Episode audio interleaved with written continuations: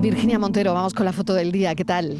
Hola, buenas tardes. La imagen de hoy es la propuesta por Javier Barbancho, nuestro fotoperiodista de hoy. Trabaja actualmente con el diario El Mundo y la agencia Reuters. También ha trabajado para el País Andalucía, con base en Sevilla, entre otros medios.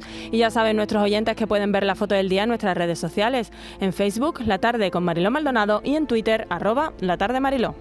La foto del día es del fotógrafo madrileño Óscar del Pozo Empezó en Europa Press, luego Periódico de Cataluña, en ABC, colaboró también con la agencia AP y actualmente está la agencia francesa de France Press. Ha cubierto eventos nacionales e internacionales de todo tipo y ha logrado un gran reconocimiento. Su fotografía muestra al futbolista de Real Madrid Vinicius, que jugó ayer el derby en el Wanda Metropolitano.